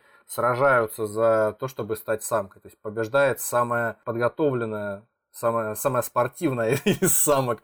Вот. То есть, э, Такая как, среди самок королевская битва устраивает. Да, да, да. Есть такое предположение, что вот эта долгая жизнь землекопов, она как раз-таки вот генетически является генетическим генетической адаптацией, то есть э, такой адаптацией, позволяющей молодым самкам оставаться, оставаться живыми до того момента, пока не выдастся возможность побороться за должность королевы, матки. И поэтому они, они остаются в хорошей физической форме, имеют хорошее настроение. Ну, то есть, э, то, что я хотел сказать в дальнейшем, да, то есть, э, мало того, что голые землекопы живут долго, так еще в силу определенных особенностей их э, физиологии, они практически не болеют э, различными там хворями, присущими старикам, у всех позвоночных, и, ну, и у человека в том числе. То есть, у них практически нет, артри... на 90... нет артрита, они не да, слушают да, да, военно-исторические да. каналы, да, они да, не, да, не кряхтят. Да, да. Они не кряхтят, не жалуются на то, что молодежь совсем охренела и все, все остальное. Не, не рассказывают о том, что молодые самки одеваются как проститутки и все, все прочее. Но вот. они так все голые, конечно, да. не, не заденет мы, никак. Ну, конечно, мы же голые землекопы, господи. Да, э, совсем шкуру с себя спустить только если. В общем, они не болеют раком практически не болеют раком, 99,9 землекопов Слушай, а не вот болеют для, раком. Для меня, может быть, не очевидная история, Диабет. но мне вот, например, не казалось, что птицы болеют раком или тюлени болеют раком. Собаки. Собаки знаю, что болеют раком. А ты видишь, какая, ты, видишь, как, ты видишь, какая история? Э, возможно, что об этом мы не слышим, и разговоров об этом не заводят, потому что э, определенные животные, они просто мало живут. Mm. Ну, то есть, насколько мне известно, вот всякие дегенеративные процессы в организме, они возникают очень к старости. Какие-то ошибки генетические при копировании, mm. при э, делении клеток накапливаются с возрастом. Это ну, вот в принципе, сейчас... вероятность того, что клетка сойдет с ума и начнет делиться Да, да, да, бесконтрольно да? делиться, она, она увеличивается к старости. Э, и поэтому. В большей э, части там, каких-то живых организмов э, этой проблемы нет, потому что они довольно быстро умирают довольно быстро изнашиваются и без того их организмы, не, до, не доживая там до какого-то почтенного возраста. То есть, кого Сейчас мы знаем... Э, ты рассказываешь, я параллельно смотрю э, фотографии голого землекопа, он где-то даже... Э, ах, ты, ах ты грязный развратник! Фотографии голого землекопа. И тут э, попалась картинка, где голого землекопа сравнивают с американским актером Крисом Оуэном. Это, Я видел эту картинку, пока готовился, да, я знаю. Какой-то парень, я уже забыл, из американского пирога, по-моему. Это смешно, да. В общем, э, что я хотел сказать. Голый землекоп, как я уже сказал, не болеет какими-то э, возрастными заболеваниями типа рака, диабета. Кроме всего прочего, его центральная нервная система в отличие, допустим, от людей, продолжает производить нейроны. То есть э, разговор о том, что нервные клетки не восстанавливаются, это не про голову землекопа. То есть у него восстановление, регенерация центральной нервной системы и поддержка ее, поддержка его мозга в таком юном состоянии, она осуществляется на протяжении всей жизни фактически. На основании того, что мы сейчас знаем. Вот. Ну и что, чем можно еще дополнить эту козырную колоду его признаков? Голый землекоп не реагирует на ожоги, несмотря на то, что его шкурка выглядит абсолютно нежной, мягкой и э, ранимой. Вот его, его можно нанести, ему нужно нанести вред э, каким-то острым предметом, поранить его, порезать, ущипнуть или как-то там. Я надеюсь, что с этим особенно не усердствуют в лабораториях, но все равно. А с учетом такого количества нервных клеток, то его даже психологически никак не заденешь. Да, это точно. В общем, тем не менее, несмотря на то, что к механическим повреждениям такой устойчивости у него нет, к химическим и термическим ожогам, то есть к ожогам кислотами и, не знаю, если какой-нибудь сумасшедший попытается затушить об него сигарету, вот, э, никакие, никакие из этих попыток не, э, не возымеют никакого эффекта, потому что в силу определенного э, строения его кожи, в силу определенного химического состава ее, насколько мне известно, он не реагирует на такие вещи.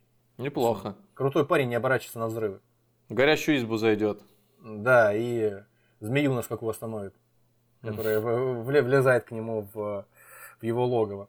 В В общем, вот такие вот половозрелые детеныши крысят какие-то, как выясняется, которыми являются голые землекопы, они, они довольно любопытны для нас. Так, подождите, а вот до этого вы рассказывали неоднократно, что у мух есть э, определенный вид потомства, у, у полипов есть просто э, дети, которые неожиданно решили остаться детьми, а у землекопов... Но при этом, он, но при этом отрастили отпуск? себе репродуктивные органы.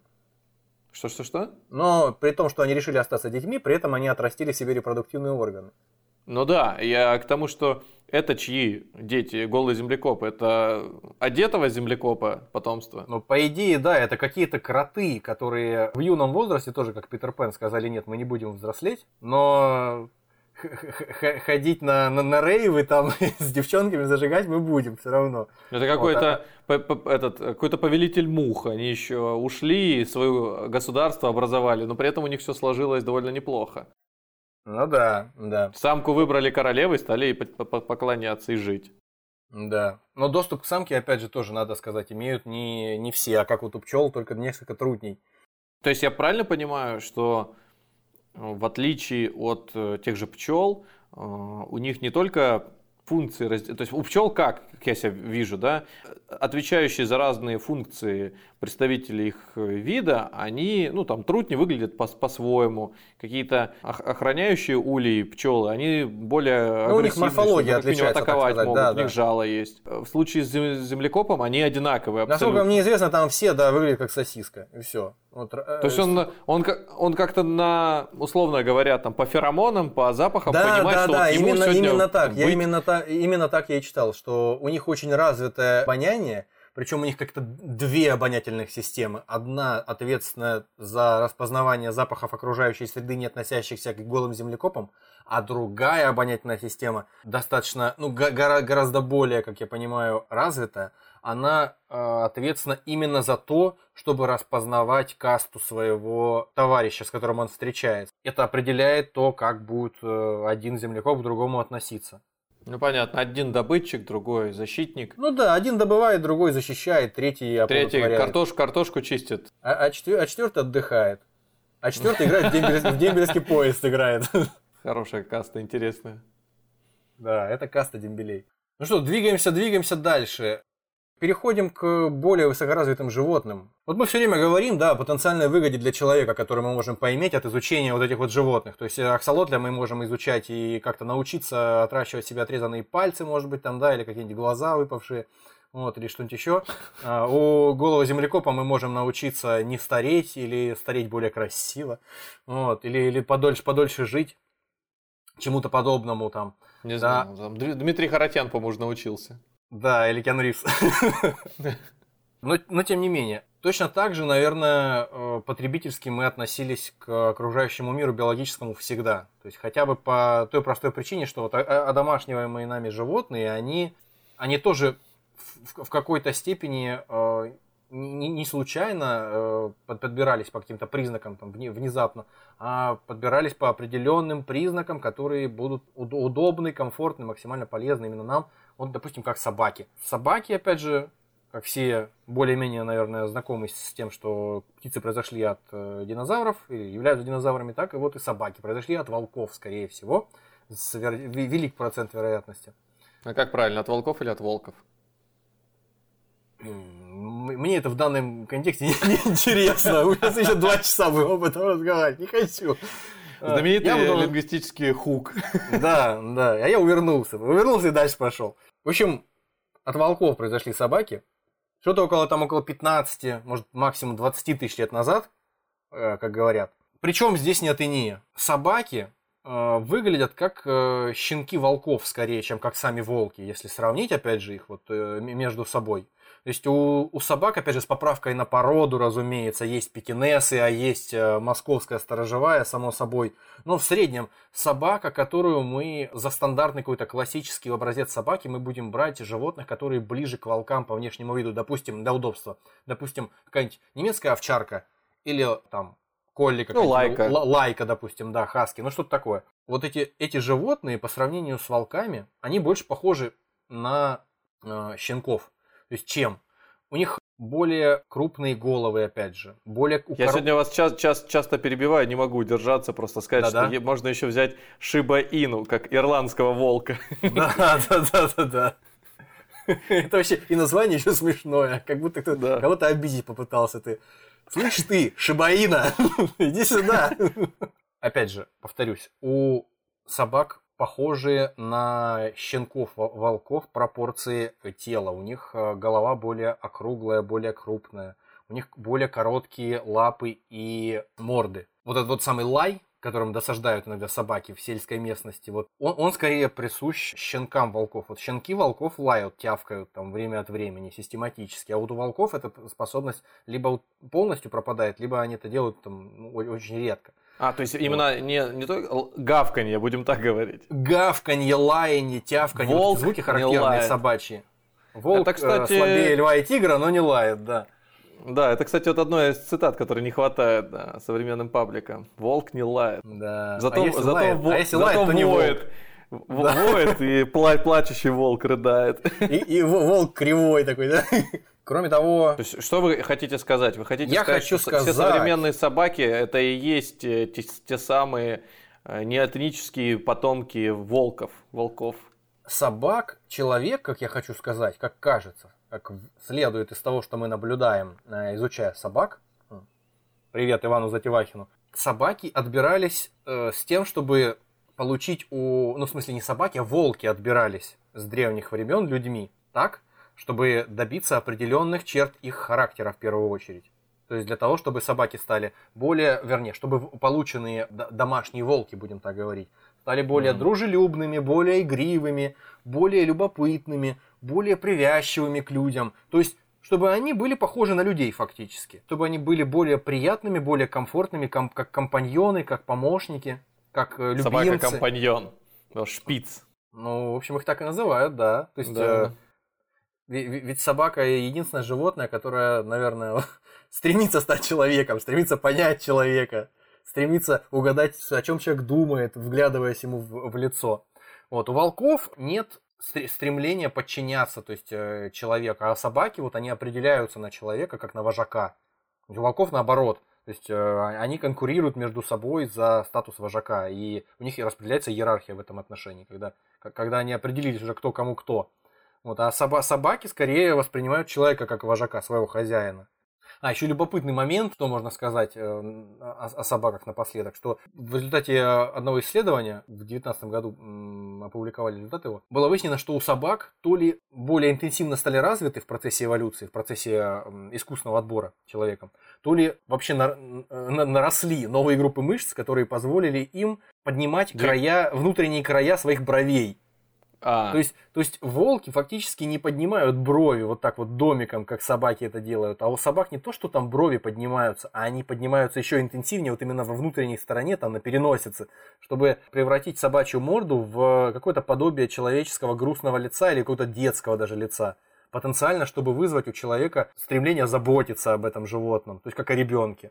То есть получается, Мгм. получается двойная неотения фактически. Собака в процессе отбора человеком стала похожа на детенышей собак, э, на детенышей волков точнее, на щенков по своим физиологическим каким-то и психологическим чертам по чертам характера. И плюс вот такая вот история, она говорит еще о том, что собака еще стала косить под детенышей людей просто. Потому что когда собака изображает из себя, ну как минимум под э, самих людей, то есть э, бо- бо- более походить на человека.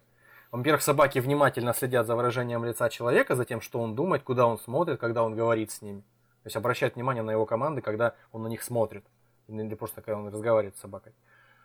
Вот, а плюс к тому они еще вот спекулируют таким образом. Между прочим, вызывая у человека выделение окситоцина, по-моему. Точно так же, как и у самой собаки вы- вы- вызывает внимание и любовь человека выделение окситоцина. То есть они такие вза- взаимные окситоциновые наркоманы. Вот вот котам повезло. Они в- что в лесу, что в- на улице, что в, в доме. Они выглядят уже как какие-то ми- милашные э, по сравнению, опять же, с каким-нибудь львом или тигром, да, у них такие де- детские черты лица, как ты говоришь, они уже в при... Сами не по забывай, себе что львы и тигры, они хотя и сильнее волка, но они в цирке выступают. Ну, да, как известно. Вот.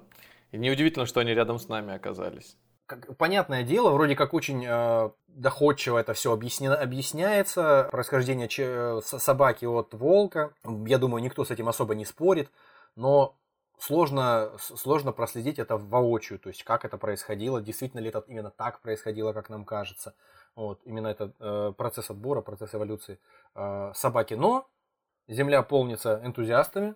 В Советском Союзе в 1959 году под руководством господина Беляева, тогда еще товарища Беляева, э, группа ученых да, взяла небольшую популяцию э, серебристо-черных лис, чернобурых так называемых лис, и попыталась начала эксперимент, попыталась э, превратить лису в домашнее животное, то есть одомашнить лису, как вот одомашнили волка в свое время, теоретически.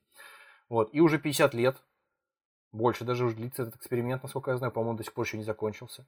В общем, Все процесс... ту же лесу пытаются, да? При... Нет, ну то есть там взяли, взяли немножко лисят, нескольких лисят, там сколько там, несколько десятков, возможно, взяли из, э, из них стали селекцию проводить, отбирать у их потомства э, тех лис, опять же, как вместе, вместе с тем, как с волками было, ну, теоретически, как мы себе представляем, волков отбирали по э, чертам характера. Точно так же и здесь лисят выбирают по э, отсутствию агрессивности, по привязчивости, по любопытству, которое скорее вот детям присуще, чем взрослым, да, даже среди собак, среди лис. Вот. И куча-куча поколений этих лис народилась за эти 50 лет. Мало того, что более-менее то, чего хотели достичь, достигли, то есть лисы стали такими, в общем, похожими на собак по своему поведению. Так плюс к тому, опять же, нельзя сказать, что это признаки абсолютно точно сцепленные, генетически взаимосвязанные, но каким-то образом они одни за другими следуют. То есть у этих лис стали появляться признаки, присущие собакам. То есть у них стали закручиваться хвосты, у них стали появляться вислые уши, mm-hmm. у них укорости, стали укорачиваться морды, укорачиваться лапы. То есть еще что можно сказать? Они, ну, во-первых, это, конечно, э, происходит во время одомашнивания, когда мы смотрим на волков, волки более-менее друг на друга похожи. А собаки, как известно, они имеют кучу всяких возможных вариаций. Э, длинные лапы, короткие лапы, жирные собаки, худые собаки, там всякие э, щекастые собаки, носатые собаки, собаки без хвостов, с хвостами и все прочее. Вот. Э, то есть у лис это многообразие внутри вида, оно стало тоже увеличиваться.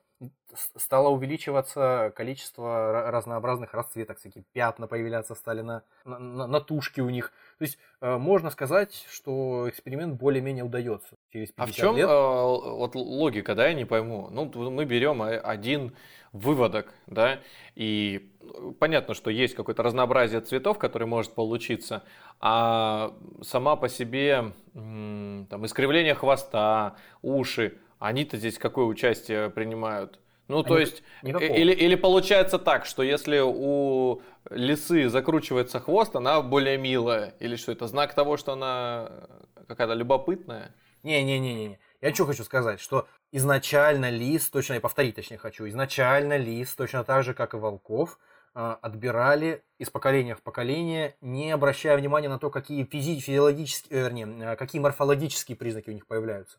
Было безразлично людям, которые занимались селекцией, а, безразлично, какие ноги, какие там хвосты у, у, у собак, у будущих там или у тех домашних лис появятся. Им важно было выработать определенное количество черт характера, которые позволили бы сосуществовать с этими волками в будущем или с этими лисами.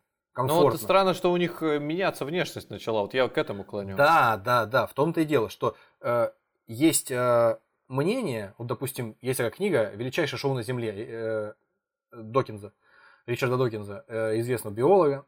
Там он говорит как раз-таки об этом эксперименте, и он упоминает, что в принципе не так э, просто сказать, какой из признаков генетических именно влияет на развитие вот, предпочтительных каких-то черт да, характера. То есть некоторые генетические признаки за другими, но опять же, это немножко профанация, я точнее сказать не могу. То есть они как бы прицепляются и э, двигаются следом в генетическом материале потомков, продолжая появляться у них из поколения в поколение, но они не обязательно влияют на, влияют на характер, например. Они просто... Но я не а... знаю, притянуто будет за уши с моей стороны или нет, но так, так. это, знаешь, каждому человеку понятно, когда говорят, э, смотрят на тебя как дворняжка с определенным выражением морды лица. И у многих, я думаю, ассоциация примерно одинаковая. Это те же самые бровки домиком, вытянутая мордочка, такая миленькая, круглые большие глазки, э, чуть-чуть, может быть, при этот, э, ушки э, какие-то там... Прижатые. Да, на, на, назад стоящий и хвостиком виляет. Вот, вот, вот, вот, вот видимо, видимо, какая-то есть связь. Просто я думаю, что мы не будем здесь сейчас гадать. Те, кто хочет изучить тему, наверное, направление, какой-то вектор мы задали. Давай просто двигаться дальше, но все-таки чуть-чуть иная тема, да, скорее да, не генетическое да, разнообразие да. животных. Ну, в общем, мы говорили о э, непосредственно ну, это интересно. Все, всевозможных, да, да. По, по такой логике можно сказать, что те же самые лисы могут э, стать новыми собаками-партнерами. Ну, если, я не знаю сейчас, какая судьба у конкретно этого эксперимента, но, наверное, ну, лисы уже там, во всяких тиктоках, инстаграмах появляются как домашние животные, такие миленькие выглядят. Кажется, что они укусить даже не могут. Но на самом деле, мне кажется, сложный зверь в э, быту. Содержании. И только милашность доходит до зрителя. Ну, видишь, э, за счет того, что, о чем мы сейчас говорили, за счет того, что с э, чертами характера каким-то неведомым пока для нас генетическим образом сцепливаются еще и вот эти вот милые признаки, милые для нас, но абсолютно никакого значения не имеющие для эволюции. Просто вот таким образом происходит это. И у собак, и от волков, и у тулис.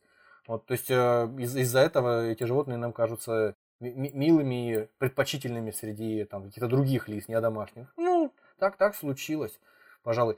Э, в общем, мы уже говорили о различных животных, говорили о том, э, что они теоретически происходят от других животных путем неотении или педоморфоза. Рассуждали много о том, чем они могут быть полезны человеку. Даже вот некоторые примеры разобрали того, как человек превратил э, путем вот такой своеобразной э, неотынии э, рукотворной или э, педоморфоз такой рукотворный э, придал этим э, животным, которые стали собаками в дальнейшем, например. Ну и, кстати, не только. Многие Э, домашние животные, которых мы используем не как компаньонов, а как еду, они тоже, в общем-то, выбирают, выбирались изначально, ориентируясь на покорность, на э, способность э, повиноваться тому, что от них хотят, и отсутствие агрессивности, то есть как бы mm-hmm. базовые такие характеристики, они тоже скорее присущи детям, чем взрослым. То есть взрослые более агрессивные в любом случае. Так, к кому, кому же мы подходим? Да, мы подходим к, к тому, к кому сходятся все ниточки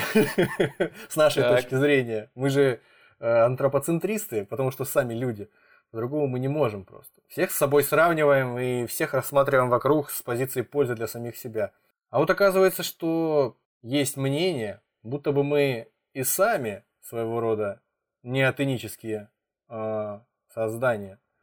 Э, в чем это выражается? То есть э, в начале 20 века был такой Луи Больк, э, немецкий э, биолог, который высказал предположение, высказал такую теорию, что на, на основании известных ему на то время данных анатомии, физиологии, сравнительной, человек является ничем иным, как неотеническим эмбрионом даже. Не ребенком, а эмбрионом человекообразных обезьян каких-то своих предков. Присмотревшись, мы поймем, о чем он говорит мы смотрим на эмбрион и на каких-то новорожденных э, детенышей шимпанзе, ближайшего нашего родственника среди высших приматов. У нас э, точно так же, как мы уже говорили про всех остальных животных, более крупные, э, хордовых, по крайней мере, более крупные головы, чем у взрослых обезьян, э, относительно плоские морды, ну, то есть у маленьких шимпанзе, у зародышей шимпанзе, плоские морды у взрослых шимпанзе, они вытягиваются. То есть плоский, как у людей приблизительно. Линия роста волос, оволосение тела. То есть э, даже э, пигментация тела, то есть э, у них бледнее, чем у э, взрослых шимпанзе. Я сейчас смотрю на вас, как на э, пытаюсь э, да, я, я, я, я был готов, я был готов к тому, что разговор об этом пойдет, да. Разгляду, думаю, исходя из того, что ты до этого говорил, про собак думаю, там, не, ну хвоста нет, не закручивается ничего. Какие, какие черты человеческого лица можно выдать за детские относительно гориллы даже? Вот я беру такую гру, грубую обезьяну какую-то, ну не могу себе все пока еще ну, в любом случае, у, у человека более э, мелкая, э, мелкая нижняя челюсть, зачем мелкие челюсти более, мелкие зубы, э, меньше клыки. Соответственно, зубы мудрости как у детей, вот, да, некоторые зубы, они потихоньку пробиваются поздно, а у людей некоторых зубы мудрости вообще не прорастают, или прорастают очень поздно. Тоже такая детская черта. Череп у человека, между прочим, если кто не в курсе, сохраняется достаточно мягким, ну, то есть э, есть э, определенные части черепа, которые соединены так называемыми родничками, то есть которые окостеневают где-то к двум годам. А в то время как у детенышей шимпанзе, насколько мне известно, там в районе двух-трех месяцев это происходит. Это позволяет, как считается, это позволяет нам более плавно взрослее выращ... А, а, отращивать себе большой мозг, отращивать mm-hmm. себе большую голову, потому что если бы мы рождались сразу с окостеневшими черепами и с той головой, какую имеют взрослые люди, то женщины бы не выносили этого, природа бы погибали, наверное, просто. Но опять же, учитывая, что мы имеем в виду женщин каких-нибудь примитивных племен на заре человечества. То есть ну, без акушера. Это, но это скорее такая уже а, деталь, потому что два месяца или даже два года это не принципиально, если это один из необходимых атрибутов для просто рождения. Это, это я ну, понимаю, окей. да, по поводу рождения. Особенность да, формирования организма. В, в принципе, в особенности формирования организма входит тот факт, что да, что у нас мягкий относительно способный немножко деформироваться при рождении череп, который облегчает, э, эта функция, эта особенность, она облегчает роды просто. Но mm-hmm. в дальнейшем это помогает, то есть он, он, ну, окостеневает, он окостеневает позже, в дальнейшем это помогает э, нам отращивать себе голову большую. Ну, это, такое, знаешь, пока вот, э, пока ты новые аргументы не сказал, да, сравнение похоже, как будто кто-то пытался притянуть за уши, увидев голову, узнав про голову землекопа и обычного землекопа, так же, так же человека и обезьяну, более мохнатую и лысую, типа тебя. Ну да, да, действительно.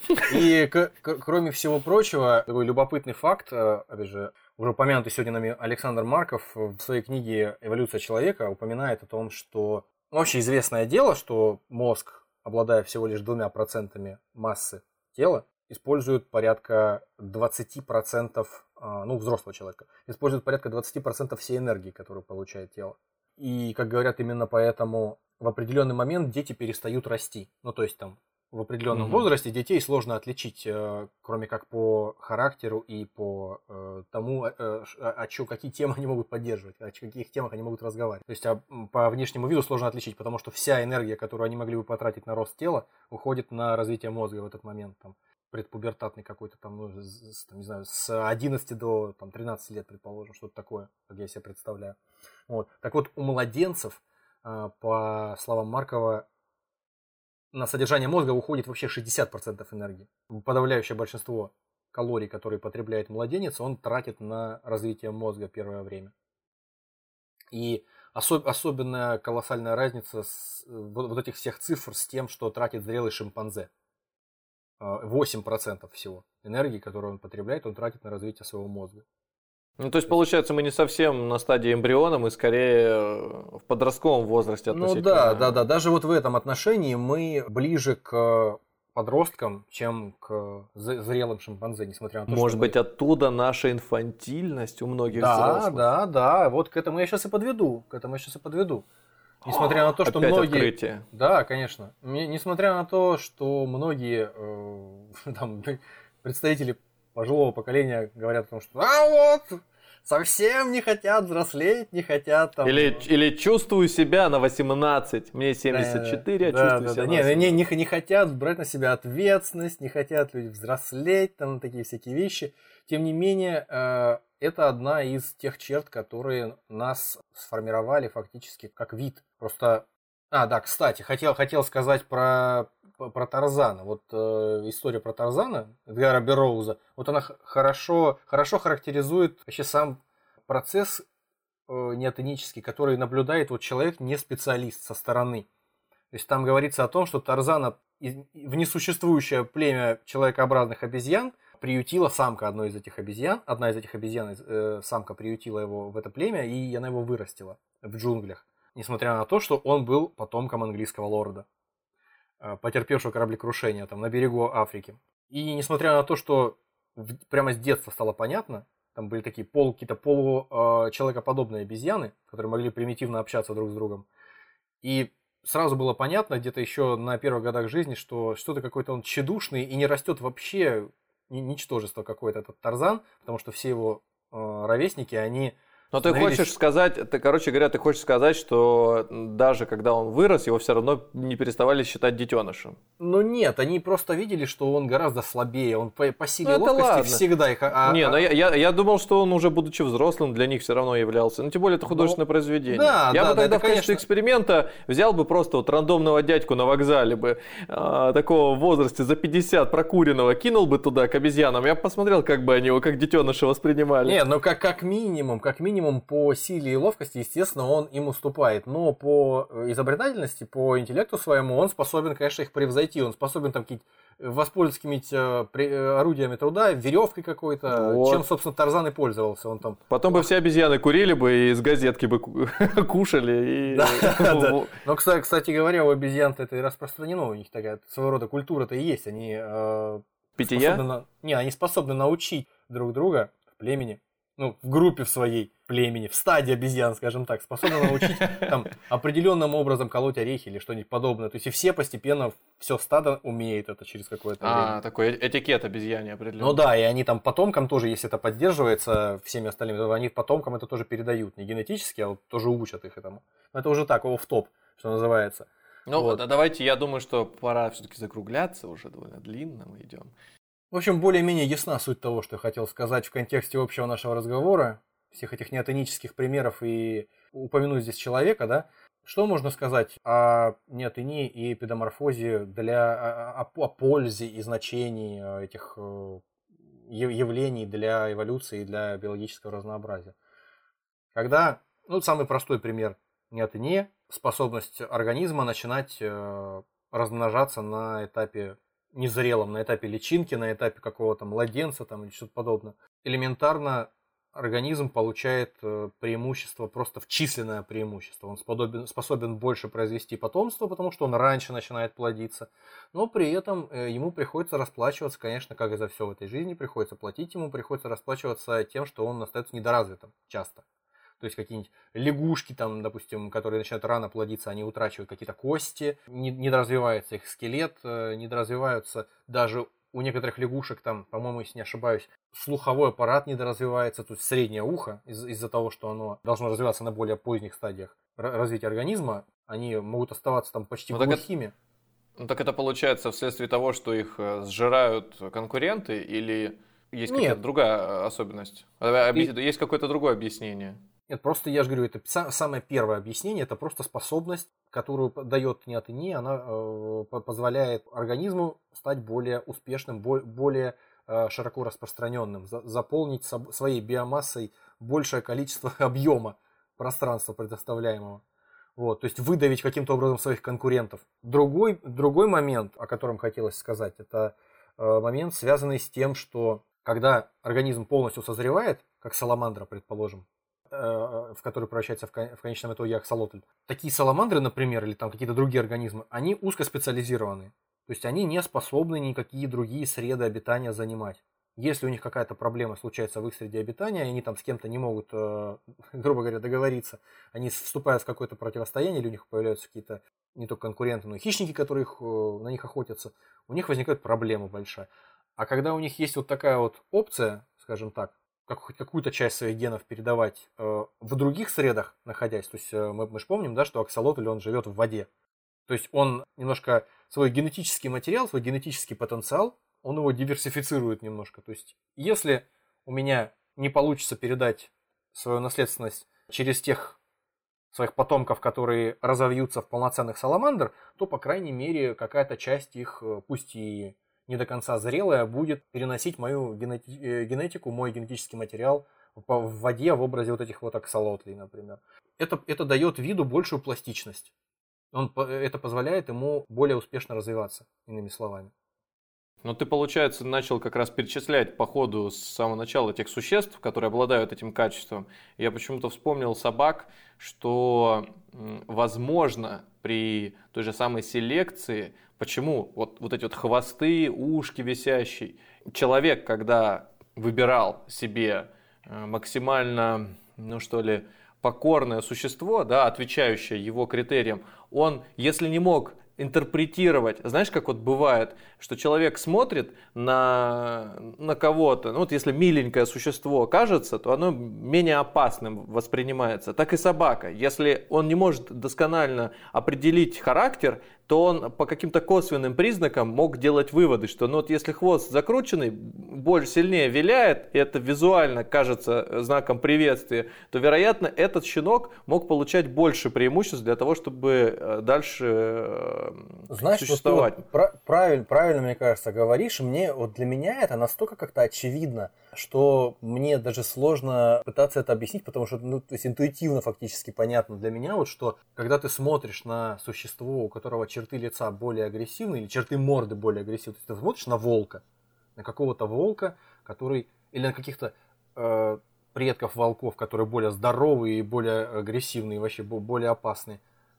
Ты смотришь на него, у него грубые черты морды, у него более э, явно выраженные признаки хищника, вот эти зубы все, ну, более, такие, более у, у, для на... нас устрашающие черты. Да, на, на огрубление вот этих черт, вот вспомни э, вот этих вот всяких уникальных людей, которые э, из-за проблем с гипофизом, из-за тем, что из-за того, что у них там более интенсивно мужские гормоны выделяются, они во что превращаются? Вот эти вот всякие там бойцы ММА, которые выглядят как какие-то снежный, снежный человек, там у какого-то чувака есть погоняло, по-моему, какого-то бразильского, что ли, бойца, вот он обладает вот, вот этим заболеванием каким-то, у него разрастаются кости лица, они грубыми такими становятся, грубые, огромные mm-hmm. челюсти, огромные суставы это все, в принципе, говорит о нем со стороны как о более опасном существе. Я, а я просто к тому, на... что я просто к тому, что здесь, когда человек принимал участие непосредственно в эксперименте и, что называется, по каким-то моральным, каким-то субъективным факторам пытался отделить от, да, фактором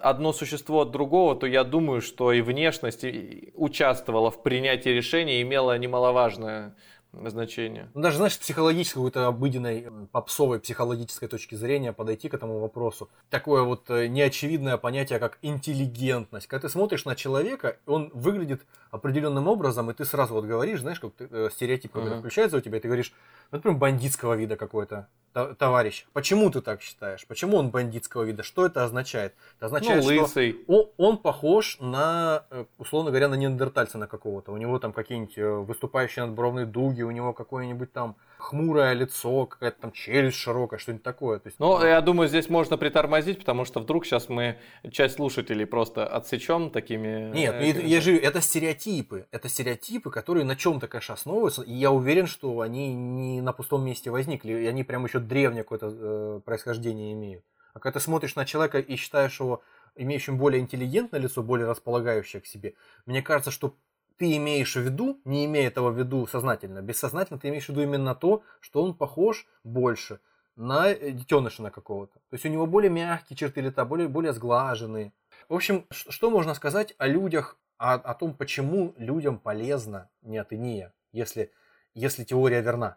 Опять же, оговоримся. В той самой книге, которую я уже упоминал, Марков э, говорит о том, что, ну, причем высказывает теорию, о том, что, как известно, биологам, по крайней мере, в генетике никогда, в, в эволюции никогда практически не происходит так, что какие-то новые системы, новые механизмы, какие-то там в том числе и поведенческие, развиваются на пустом месте. Или физиологически тоже, морфологически появляются на пустом, на пустом месте. Допустим, там при развитии организмов э, те части зародыша, которые у кого-то э, развиваются в ухо, у более примитивных организмов развиваются в жабры.